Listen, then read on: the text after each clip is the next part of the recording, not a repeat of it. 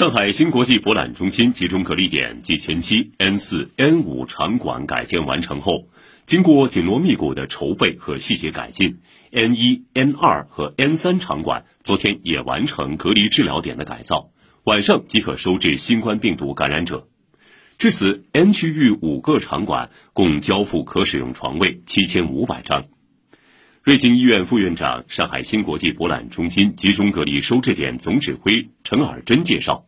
昨晚验收交接的三个场馆分别由上海曙光、龙华、岳阳三家医院接管，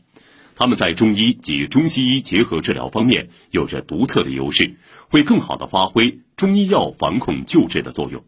以上由记者吕春露、通讯员丁艳敏报道。